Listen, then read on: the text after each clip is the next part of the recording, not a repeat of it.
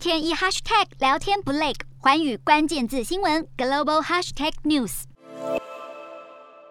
南韩总统当选人尹锡悦四号上旬派顾问团访美，二十四号又派出由南韩国会副议长郑正硕领军的代表团访日。日本首相岸田文雄二十六号上午在首相官邸接见南韩代表团，双方进行了二十五分钟的会谈。郑正硕也将尹锡悦的亲笔信转交给岸田文雄，信中内容包含尹锡悦对于未来日韩关系发展的愿景。日韩两国因为二战时日本强征韩国劳工以及慰安妇等争议关系。降到冰点。不过，在俄罗斯入侵乌克兰以及北韩发展核武、试射飞弹等行为，威胁着国际秩序的情况下，双方都同意日韩和美日韩三国的战略合作是前所未有的重要，改善日韩关系刻不容缓。尹锡悦从竞选期间就以亲美友日的外交政策闻名，除了尽力改善日韩关系，也积极争取加强美韩 同盟。尹锡悦表示，认为中美可以和平共存，但南韩的外交政策要是在中美之间反复无常，可能很危险。根据韩国媒体报道，美国总统拜登五月下旬将出访亚洲，可能会在访日之前先抵达首尔，让尹锡悦抢在岸田之前和拜登会面。而关于南韩加入日美印澳四方安全会议的可能性，尹锡悦表示不期待能够马上参与，但如果受邀将积极考虑。